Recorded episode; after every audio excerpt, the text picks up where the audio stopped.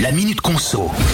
En ce moment, on est pas mal à bien vérifier notre ticket de caisse en faisant nos courses et c'est un bon réflexe parce qu'il faut savoir que chaque année, environ 8% des produits dans les supermarchés sont concernés par des erreurs de prix, alors que ce soit en notre faveur ou pas. Et du coup, qu'est-ce qu'on doit faire? Si les prix de notre produit sur le ticket de caisse ne correspondent pas à celui affiché en rayon Eh ben, c'est le prix le plus bas qui s'applique. Pourquoi? Tout simplement parce que les prix doivent être visibles et compréhensibles selon le site de la répression des fraudes. Donc, quand on fait ses courses, on n'hésite surtout pas à demander à ce que le prix d'un produit qu'on veut acheter soit bien affiché.